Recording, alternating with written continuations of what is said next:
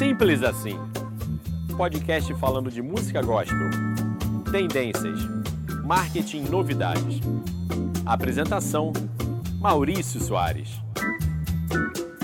Olá pessoal, Maurício Soares no nosso podcast Simples Assim.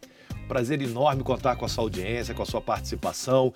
Lembrando que aqui falamos muito sobre música, falamos muito sobre tendências, falamos muito sobre dicas, falamos demais sobre tudo o que tem a ver com a música gospel produzida em nosso país. Lembrando que você pode interagir, você pode mandar a sua dúvida, a sua mensagem, a sua opinião pelo nosso Instagram Sony Music Gospel. E o programa de hoje, nos episódios anteriores, a gente sempre falava a respeito de determinados temas e a gente ia ali elencando vários assuntos ligados àquele tema. No programa de hoje, nós vamos justamente fazer a interação máxima entre você que nos acompanha aqui no Simples Assim com o programa, com o nosso podcast. Vamos tirar várias dúvidas, várias ah, perguntas serão respondidas a partir de agora. A nossa equipe selecionou algumas dessas perguntas, algumas perguntas interessantes, outras perguntas que são muito recorrentes. E a gente vai ter então nesse episódio um programa bem assim, um bate-bola de perguntas e a gente tentando responder sendo o mais uh, didático é, possível. Então eu espero que você curta, continue conosco aqui no Simples Assim. Vamos à primeira pergunta? A primeira pergunta ela é uma pergunta muito recorrente sobre a importância de se gravar uma canção tendo uma participação especial, que hoje a gente chama de fit. Então, você grava a sua música, que antigamente você gravava e lançava ela de forma ah, sozinha, solo. Hoje boa parte das músicas que são lançadas, elas têm o encontro, o dueto, uma participação especial de um artista, às vezes até mais do que um artista. O porquê dessa mudança uh, repentina é, dentro do conceito de gravação de músicas? Basicamente, a resposta é: hoje é muito importante, sim, você ter músicas com participações de outros artistas. Por quê? Entre outros, outras justificativas, a que me vem à cabeça, que me chama mais atenção, é a possibilidade de você ser conhecido e reconhecido por um novo público. Então, se eu chamo uma determinada cantora para participar da minha música, é, é como se esta cantora estivesse me apresentando para o público dela e vice-versa. Então há uma, um aumento de alcance da música à medida que a gente tem participações de outros artistas. Isso é muito interessante. E aí, a minha grande sugestão, a dica, quando você for optar em convidar um determinado artista para cantar contigo, é que esse artista ele seja justamente um artista de um estilo musical que não seja próximo ao seu. Então, por exemplo, se você é uma cantora pentecostal, você chamar a Damares, a Cassiane, a Midian Lima, a Kemily para cantar, você sendo uma artista pentecostal, teoricamente você está apresentando para um público próximo, um público que deve ser até o mesmo público do seu trabalho pentecostal com a da artista pentecostal que você está convidando. Agora, se você, uma artista pentecostal, em vez de convidar a outra artista do segmento, você convida a um cantor de worship ou um cantor de música eletrônica ou de música urbana, a possibilidade de você ter um alcance muito maior do que você simplesmente chamar um artista do seu segmento, isso é potencializado. Eu lembro que há alguns anos atrás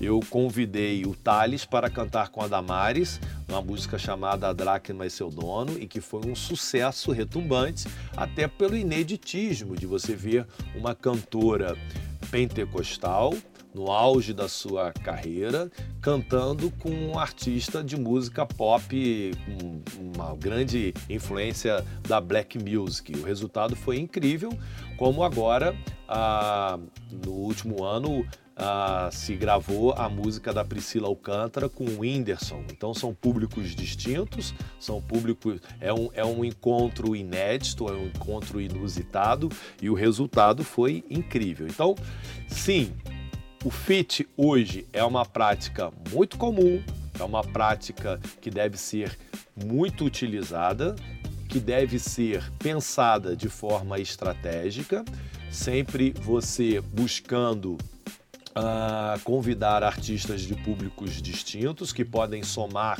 na visibilidade do seu projeto e não há uma limitação de participação. Na área secular, por exemplo, a gente tem visto muitas músicas sendo gravadas com três artistas, cada um com um público muito diferente e o resultado tem sido incrível. Cada vez mais eu creio que a gente vai ver, então, inclusive, artistas de música gospel gravando com artistas do gênero secular e essa, e essa, esse encontro tende a trazer resultados incríveis de visibilidade e de alcance da música e da mensagem uh, cristã.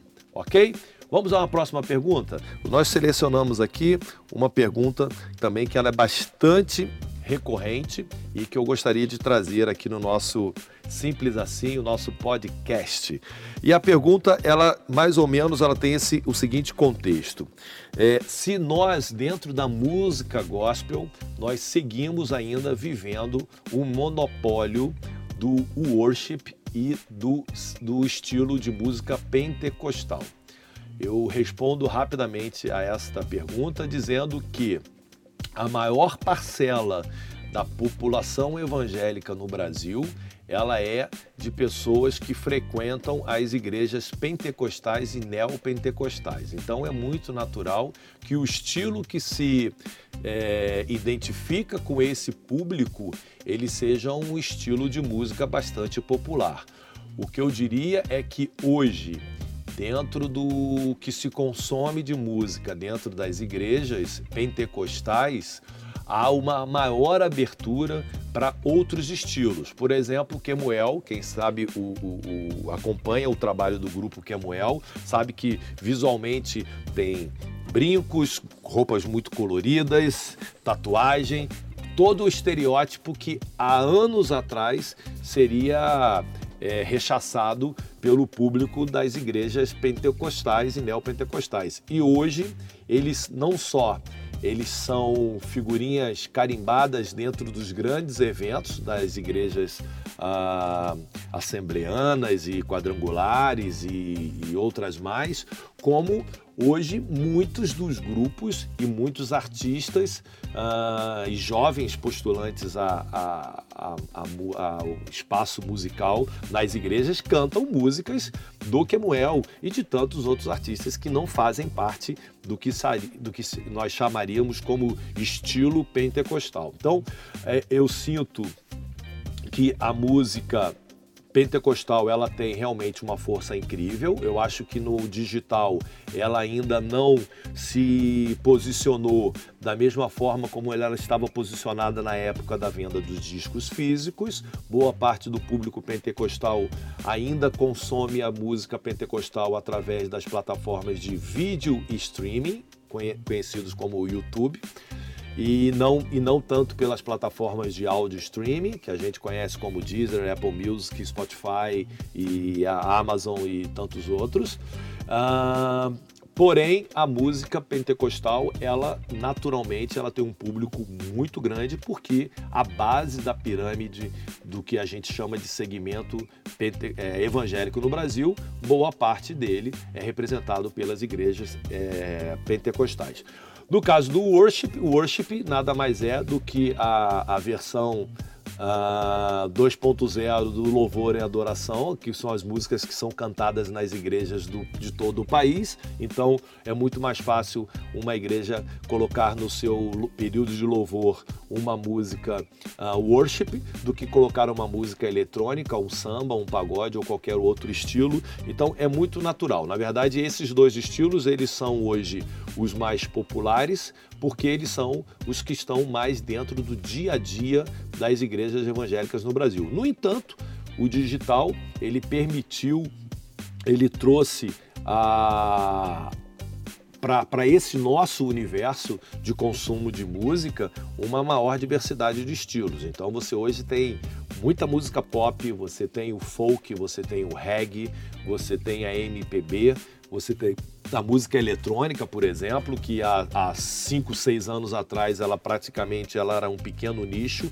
hoje ela, ela faz parte do dia a dia da, dos grandes eventos de música evangélica pelo país. Então, hoje nós vivemos não mais um monopólio, mas uma preponderância da música pentecostal e da música worship, mas a gente vive hoje um momento onde a música gospel ela tem uma diversidade muito maior do que nós vivenciamos isso há, há alguns anos atrás.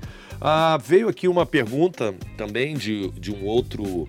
Ah, de um outro amigo, de outro querido que está sempre entrando em contato conosco através do Instagram Sony Music Gospel, e ele pergunta como que ele faria para apresentar a música dele a um cantor, a um produtor ou a uma gravadora. Nesse caso ele é um compositor e ele pede para que a gente dê mais ou menos aí o caminho das pedras desse contato.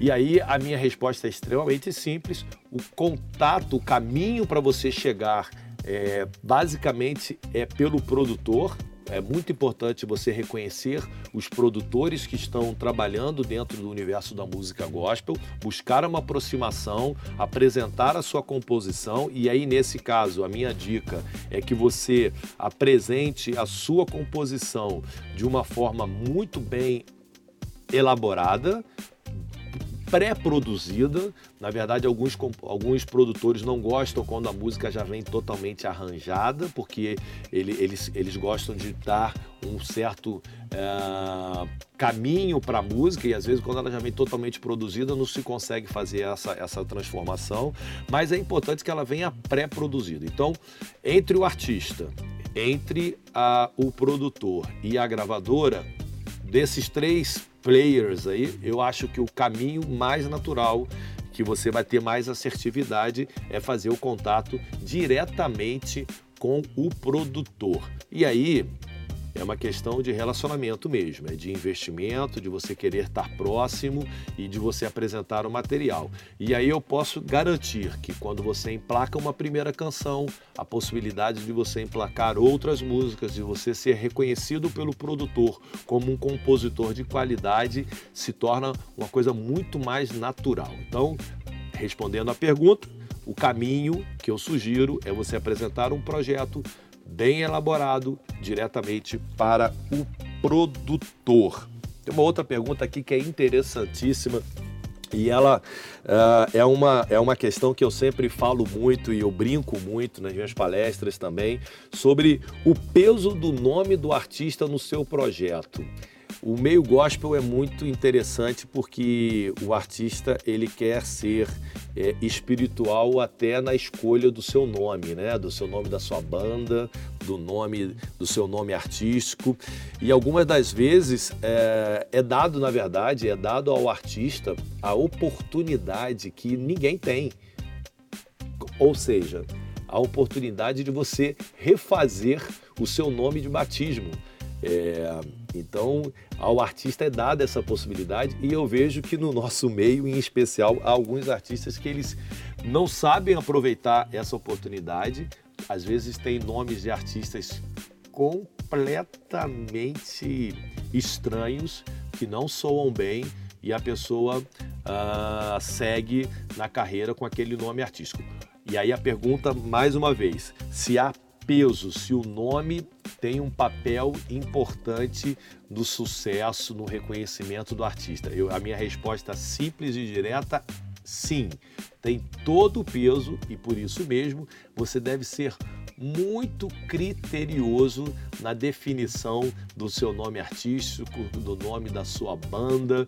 Eu não vou nem citar alguns nomes de bandas que eu acho assim engraçadíssimos ou de artistas que eu acho com nomes estapafúrdios, porque por uma questão de respeito. Mas respondendo mais uma vez, sim, leve muito a sério a escolha do seu nome artístico. Vamos seguir aqui o nosso podcast Simples Assim, respondendo a mais perguntas, a mais consultas que nós recebemos ao longo dos dias através do nosso Instagram, Sony Music Gospel. E aqui a pergunta é, vamos aqui, a próxima pergunta. É, artista ah, na verdade não chega a ser uma pergunta, mas é um comentário sobre o papel de que muitos artistas hoje de música estão assumindo que são papéis de digital influencers.